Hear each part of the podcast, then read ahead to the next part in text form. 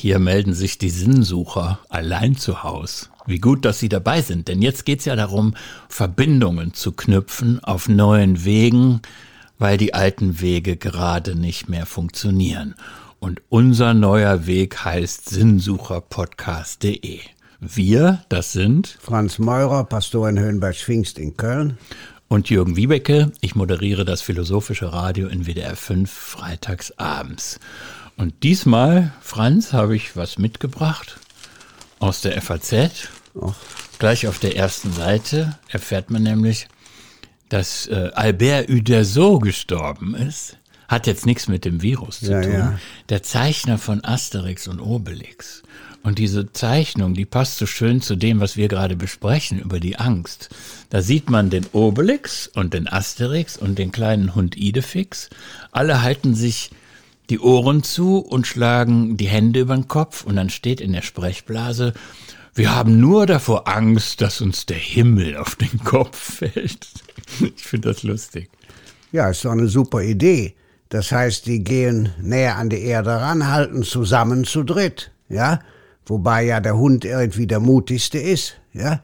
Der kleine Idefix und sagen einfach, wir nehmen nicht alles wahr. Das heißt, für mich ein ganz moderner Gedanke. Hartmut Rosa hat ja ein neues Buch geschrieben über Unverfügbarkeit. Das heißt, unser Problem ist oft, und das macht uns Angst, dass wir meinen, über alles verfügen zu müssen. Und das meint er nicht in dem Sinne immer schneller, immer mehr, immer weiter, immer größer, sondern er meint es, dass man nicht nachkommt, dass man keinen Überblick hat. Mhm. Und das finde ich total gut, überhaupt bei den ganzen Galliern, dass die einfach in einer ja kindlichen Sicht der Welt verharren. Ja, wobei das schon so ist in den Gesichtern, die da gezeichnet sind von dem toten Uderso.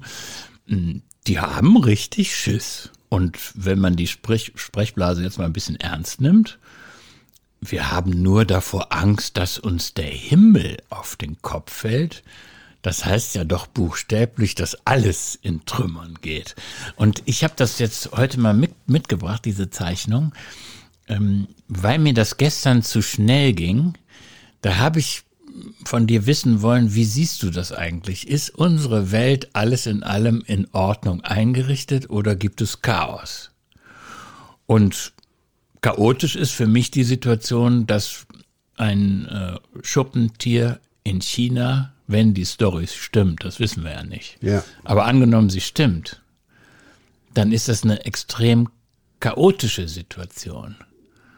Und dann wollte ich wissen, gehst du davon aus, dass diese Welt alles in allem gut eingerichtet ist, das Universum? Und da warst du aber so schnell bei Jesus, dass ich dachte, nee, so kommst du mir nicht davon. Ja, brauchst du ja auch nicht. Ich bin zum Kern gegangen. Das heißt, die Frage ist, wenn es Gott gibt, ob der mit uns Menschen zusammenhält. Und das sehe ich zum Beispiel sofort in der Zeichnung. Ich selber bin zwar auch Abonnent der FAZ, habe sie aber heute noch ja nicht angeguckt. Ja, eins nach dem anderen. So. Und ich sehe immer schnell das Positive. Das heißt, bei mir ist sofort klar, aha, höchstens kann der Himmel auf den Kopf fallen, der tut das sowieso nicht, ja, also halten wir zusammen. Ich gehe davon aus, dass ein Schmetterlingsflügel in China ein Hurrikan in USA oder umgekehrt, ja, in Bewegung setzen kann. Das ist das klassische Bild von der Chaos-Theorie. Ja, ich gehe davon aus, so ist die Welt. Ich gehe aber auch hin, zum Beispiel, wir verteilen oder haben verteilt 2000 Tütchen, rettet die Schmetterlinge, damit die Kinder in den Schulen, es stockt jetzt ein bisschen, ja, aber die Schulen haben fast alle noch abgeholt, auch nach der Schulschließung. Wahrscheinlich kriegen die Kinder das nach Haus.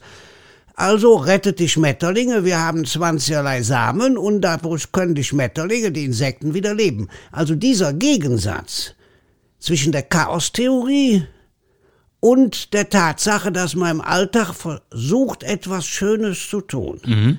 Dieser Gegensatz ist eigentlich mein Lebenselixier. Das verstehe ich total. Ja. Und äh, in manchem kommt mir das bei mir selber bekannt vor. Ich versuche mich auch äh, aus dem, am eigenen Schopf aus dem Sumpf zu ziehen, indem ich mir selber sage, ich gucke auf das Gute. So. Oder mach auch das Gute. Ich probiere es zumindest. Aber trotzdem, sorry, wenn ich da hartnäckig bin, kommst du mir so einfach nicht davon. Weil das Problem der Existenz eines solchen Virus ist eben auch ein religiöses Problem. Absolut. In dem Moment, wo wir es zum Beispiel mit der Frage der Schuld und der Sünde verbinden, ja, ist ja bei Jesus dauernd. Hatten wir vorhin Sonntag, wird gefragt, der Blindgeborene, wer hat denn gesündigt, er selbst oder seine Eltern? In dem Moment, wo man das macht, mhm. Und meint, die äußeren Erscheinungen dieser Welt haben irgendetwas mit Schuld, Strafe, Sühne oder sowas zu tun, dann funktioniert es nicht, finde ich mit der Religion. Dann wird Religion bedrohlich. Gut, das Dann, ist die apokalyptische Seite von Religion. Darüber haben wir gestern schon gesprochen. Ja. Die lehnen wir beide ab. Ja. Die finden wir nicht nur äh, blöd, sondern auch ja. gefährlich. Aber das ist nicht das Einzige, sondern äh, solche Ereignisse, wie wir jetzt erleben, ja, dass äh, in Italien viele Menschen dahingerafft werden, in Spanien, weil in China was passiert ist. Das ist doch etwas, wo man eben auch für einen Moment mal dran denken kann, was eigentlich los war, als dieses berühmte Erdbeben von Lissabon war, weißt Absolut. du? Absolut. Da gab es das Erdbeben, ich weiß nicht ja, mehr 1555. wann. 1555. Super, dass du das so parat hast. Ja, weil ist ja für die Frage der Theodizee das Entscheidende. Das meine ich. Darüber ja, möchte ich sprechen. Ja, aber, ja, aber selbstverständlich die Frage, ob Gott das äh, Böse zulässt. Nur, ich habe mal damit mit Navid Kermani zusammen ja. über ein Buch aus dem 12. Jahrhundert, ja, von einem muslimischen Philosophen. Gleich kommt der Name, ist im Moment noch nicht da, weil ich wusste ja nicht, dass du mich so aufs Glatteis führen willst. Wollte ich nicht. So, nein, der damals schon die entscheidenden Dinge gesagt hat, wenn wir Gott das Böse zurechnen, werden wir niemals eine Lösung finden. Ich sag aber was ganz Modernes. James Baldwin, der große Religionspsychologe, sagt, es werden wahrscheinlich heutzutage die Teile der Religion stärker werden, die den Menschen die Verarbeitung von Schuld und Sünde vorschlagen und die einfache Rituale, ja, zum Beispiel, dass man Teufelsaustreibung macht, zum Beispiel, dass es Heilungen macht, an die Menschen rantransportieren. Ich bin nicht dafür, aber ich nehme das durchaus wahr. Mhm. Nehmen wir mal zum Beispiel Südamerika, wo gerade die fundamentalen Kirchen, ja, nach vorne kommen, weil sie den Leuten versprechen, du glaubst, also verdienst du mehr. Du glaubst, also prügelst du deine Frau nicht mehr. Also tun die das aber wirklich, ja. Du glaubst, also hör auf mit dem Alkohol.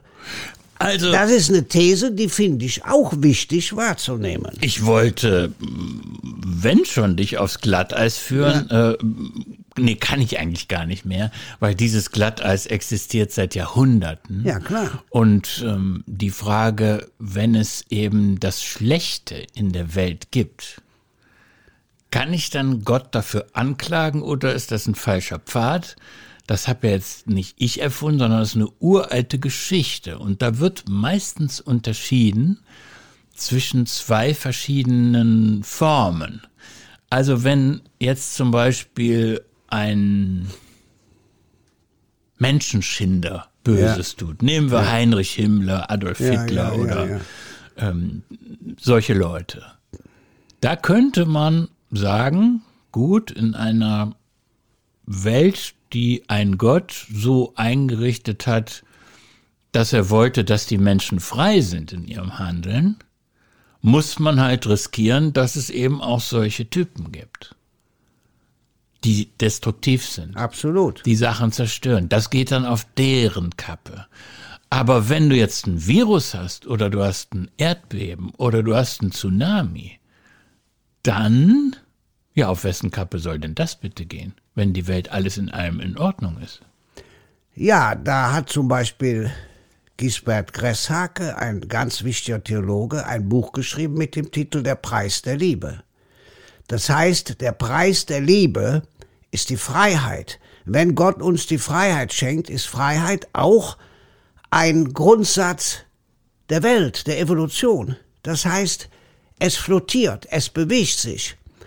Dazu muss man aber erstmal kommen. Das heißt, Gisbert Gresshake, sein Buch war vor 35, 40 Jahren für mich eine Offenbarung, mhm. weil ich mir natürlich die Frage nach dem Bösen gestellt habe, nach der, äh, nach der Theodizee gestellt habe, da ist ja gar keine Frage. Ich habe jetzt oft überlegt, wie gehen eigentlich die Menschen in Italien damit um? Da gibt's ja noch eine Volksfrömmigkeit, die noch anders ist als bei uns. Da stelle ich mir vor, dass viele Menschen wirklich glauben, das ist eine Strafe Gottes. Auf der anderen Seite, ich sage das mal ganz offen, als ich mitbekommen habe, in Bergamo gab sieben Priester, glaube ich.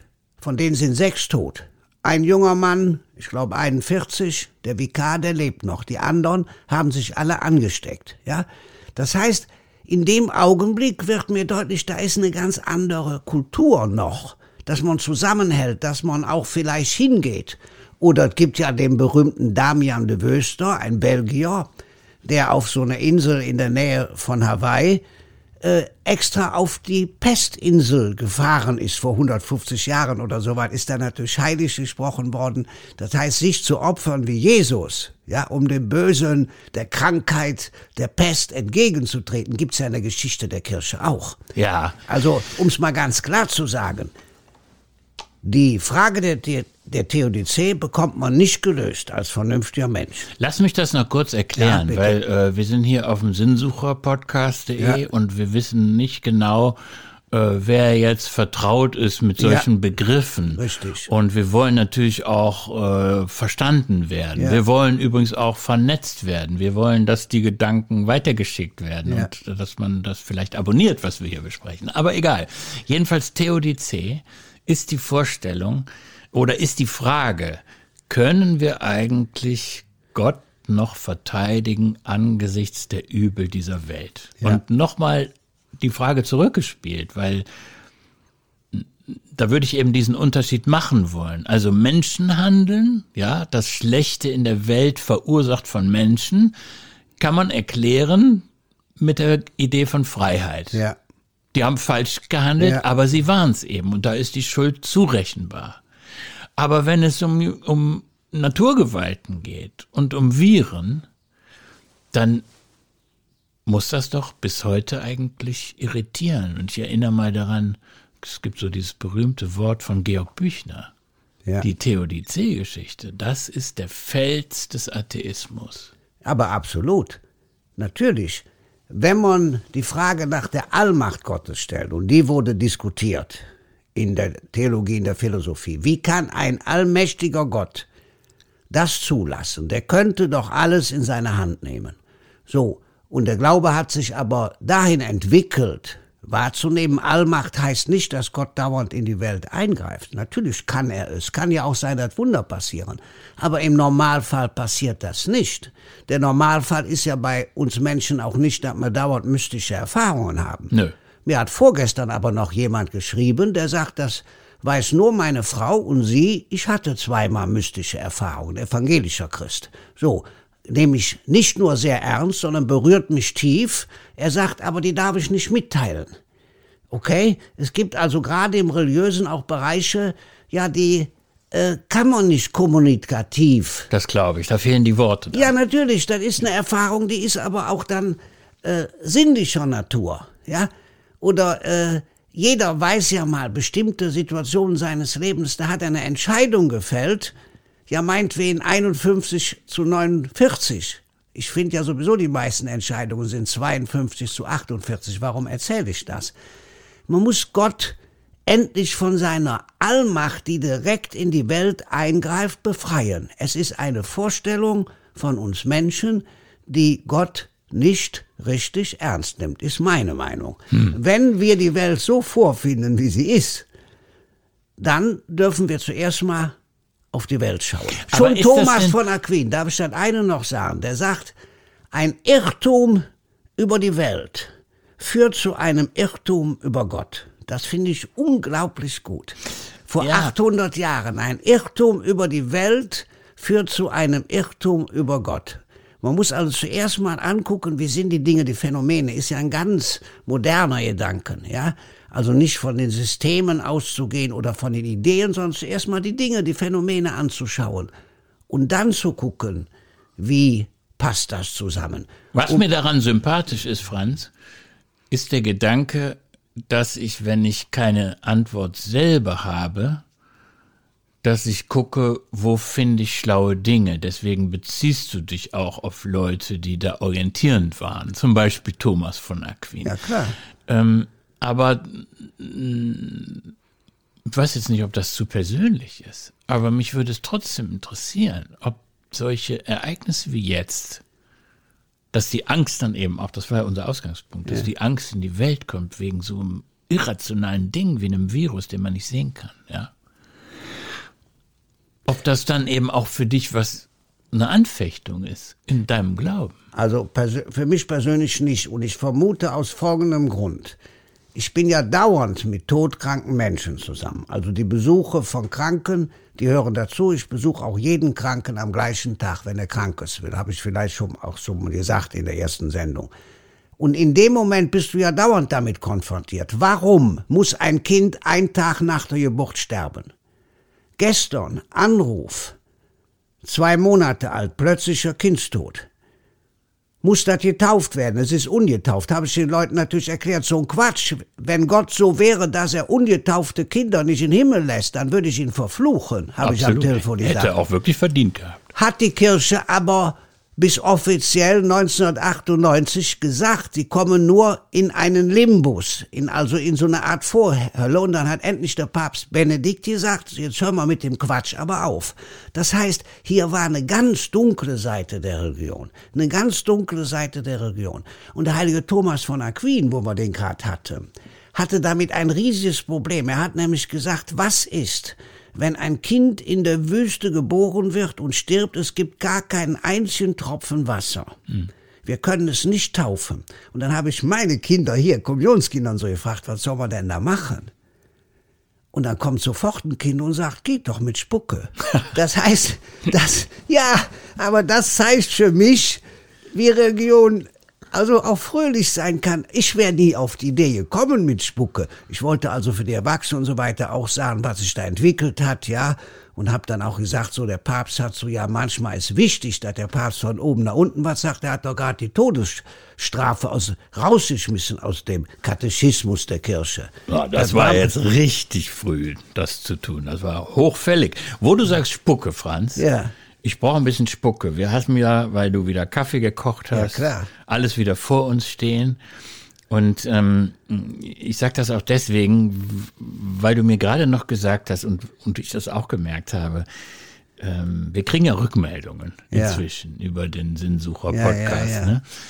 Und wir kündigen immer Sachen an und liefern dann nicht. Und ich würde sagen, ich trinke einen Schluck Kaffee, ja. beiß einmal in den Kuchen rein und dann versuche ich endlich mal eine Brücke zu schlagen zu dem Kierkegaard, den ich ja, tausendmal muss, versprochen, ja, aber nie geliefert auch, habe. Habe ich auch schon Nachfrage gehabt. Die sagten, ich will mal wissen, wer war das eigentlich, was war mit dem los? Und dann bringt ihr das nicht. Ja, ich sagte, warte mal ab, an mir liegt es nicht, ist der irgendwie schuld. Ja. ja, dann nimm du doch auch nochmal einen Kaffee. Ja, klar.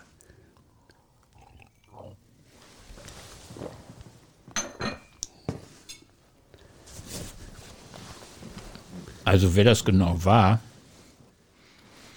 das wird jetzt zu lang dauern. Ich sage nur, wir sind jetzt im Jahr 1844. Ja. Wir sind in Kopenhagen und da ist ein Mensch, ein Philosoph und gleichzeitig Protestant mit theologischer Bildung. Ich glaube, der kommt aus dem Pfarrerhaus oder war selber Pfarrer, weiß ich jetzt nicht. Ja, der hatte ganz viel Kontakt, aber zu ja. Bischöfen und so weiter. Genau. Jedenfalls würde man heute wahrscheinlich sagen, dass er unter Depressionen gelitten hat. Und oft sind es ja die existenziellen eigenen Erfahrungen, die einen dann auch dazu bringen, dass man darüber nachdenkt, was ist eigentlich, warum, warum kann ich gefangen genommen werden von bestimmten ja. Stimmungen, Atmosphären und Ängsten. Und dann hat er ein Buch über die Angst geschrieben. Und dieses Buch hat unglaubliche Wirkung über ja eigentlich bis heute entfaltet, ja. weil man wissen will, was ist das eigentlich? Und ich will es mal, äh, wir könnten auch darüber natürlich wieder zehn Tage sprechen, ja, über klar. dieses Buch. Aber ich schlage jetzt mal die Brücke zu dem, was wir vorhin besprochen haben, weil der Kierkegaard was sehr Raffiniertes gemacht hat und ich weiß gar nicht, ob es richtig oder falsch ist, aber zumindest originell.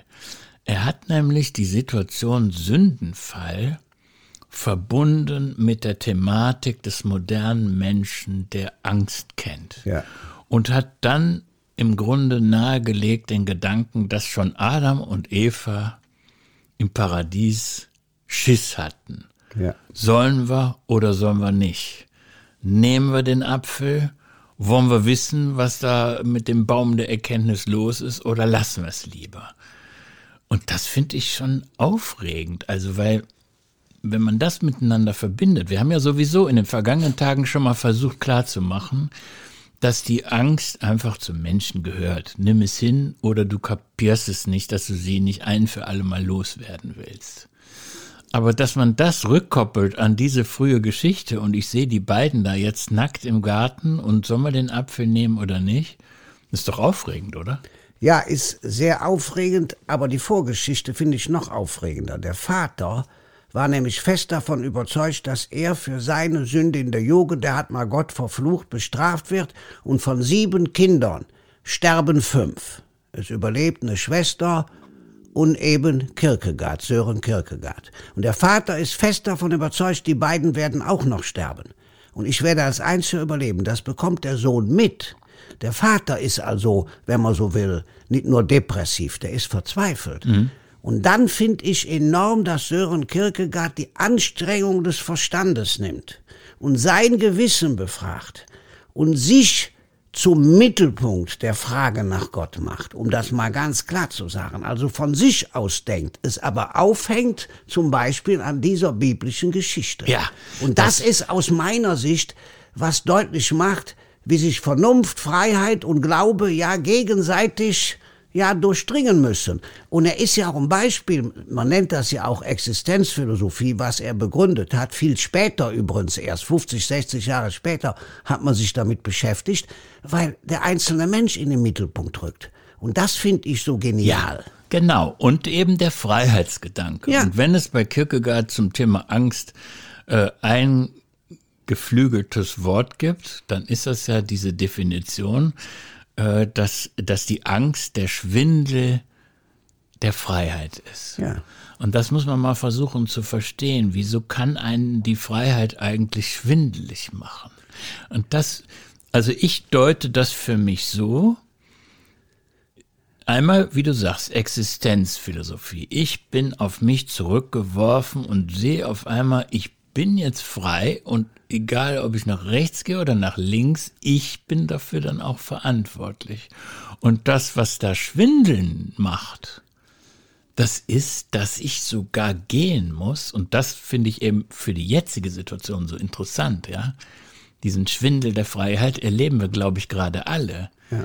Man muss eben auch handeln in Situationen von Orientierungslosigkeit. Absolut. Du hast nicht einfach das Richtige und das Falsche, sondern du musst handeln in einer Situation, wo du frei bist, das eine oder das andere zu tun. Und es kann sowas von verkehrt sein. Ja, das ist ja das Ideale. Du hast angefangen mit der FAZ. Die drei Asterix, Obelix und Idefix. Ja, die werfen sie auf den Boden. Sie wollen nicht handeln. Die wollen praktisch gar nicht da sein. Ist wie ein kleines Kind, das sich die Augen zuhält und meint, der andere sieht mich nicht. Mhm. Ja, ist überhaupt keine Frage. Und wie kann man das zum Beispiel auflösen? Mit dem Zeitungstrick. Man macht ein Loch in die Zeitung und guckt durch das Zeitungsloch das Kind an. Und dann sagt man, ich bin der Detektiv, ich bin der Spion. Und dann wird dem Kind deutlich, was Verstecken bedeutet. Kinder haben an sowas einen Irrenspaß, ja. Das heißt aber, wir müssen im Moment aufpassen, ich sag mal extra wir, wir beide jetzt? Oder Nein, alle? überhaupt wir. Normal soll man das ja nicht wir sagen, aber ich, ich sage mal. Oder es wäre gut, darauf zu achten, dass wir nicht allzu kindisch werden beim Umgang damit. Ja? Das heißt, mit der Tat ist ja völlig richtig. Faust übersetzt ja am Anfang war das Wort, mit im Anfang war die Tat. Gut, dann kommt Mephisto und alles. Aber natürlich müssen wir im Moment handeln. Und uns beeindrucken ja die Menschen, die handeln, die Virologen, ja. Mich beeindruckt, dass immer mehr zum Beispiel Brings in Köln jetzt sagen, wir müssen danach die Verkäuferinnen, die Altenpflegerinnen, die Krankenschwestern anders bezahlen, ja. Mich beeindruckt, dass die Leute zum Beispiel zur Zeit kommen, die Leute uns spenden. Ja, eben waren noch 15, 20 Euro Scheine da. Bitte verteilen Sie das so. Also im Moment ist feststellbar. Es gibt welche, die handeln. Ja. Die Freiheit führt sogar oft zur Solidarität. Ich hoffe, das Thema werden wir nochmal in Ruhe besprechen. Unbedingt. Ja. Wieder Und- vertröstet, ich merke schon. Ja, nicht vertröstet, nur angekündigt. Ja. Und ich finde, die Frage der Theodizee ist so lange bedrängend und bedrückend, wie man sich unserem heutigen Weltbild nicht stellt. Um es mal klar zu sagen, ich wusste von Viren vorher nichts oder fast nichts. Ich weiß inzwischen etwas. Am Ende der Krise weiß ich viel mehr. Wir wissen politisch noch nicht so richtig, sollen wir national lösen, was ist europäisch nebenbei. Ich mache extra diesen Schwenker. Äh, Kierkegaard steht ja auch für europäisches Denken, um das mal klar zu sagen. Er steht für den freien Menschen. Er steht für den, ja, der sich aufmacht und ja, nach der Wahrheit sucht, der Also- Wahrheit für sich. Es gibt noch etwas anderes bei Ja. Kierkegaard zu entdecken, aber das deute ich jetzt nur mal an. Ja. Weil das können wir morgen nochmal aufgreifen. Oh je. Äh, es gibt eben auch die Angst vor dem Guten. Die Angst, das Gute zu tun. Und was das sein kann. Lass uns das auf morgen vertagen. Bin ich auch mal gespannt. fänden es gut, wenn Sie helfen, diese Gedanken weiterzutragen. Sinnsucherpodcast.de ist die Quelle. Sie können ihn abonnieren, anderen weiterempfehlen. Und für heute sage ich mal, Franz, äh, wir haben noch viel zu besprechen. Aber morgen ist ein anderer Tag und ein guter Tag hoffentlich. Und darauf freue ich mich.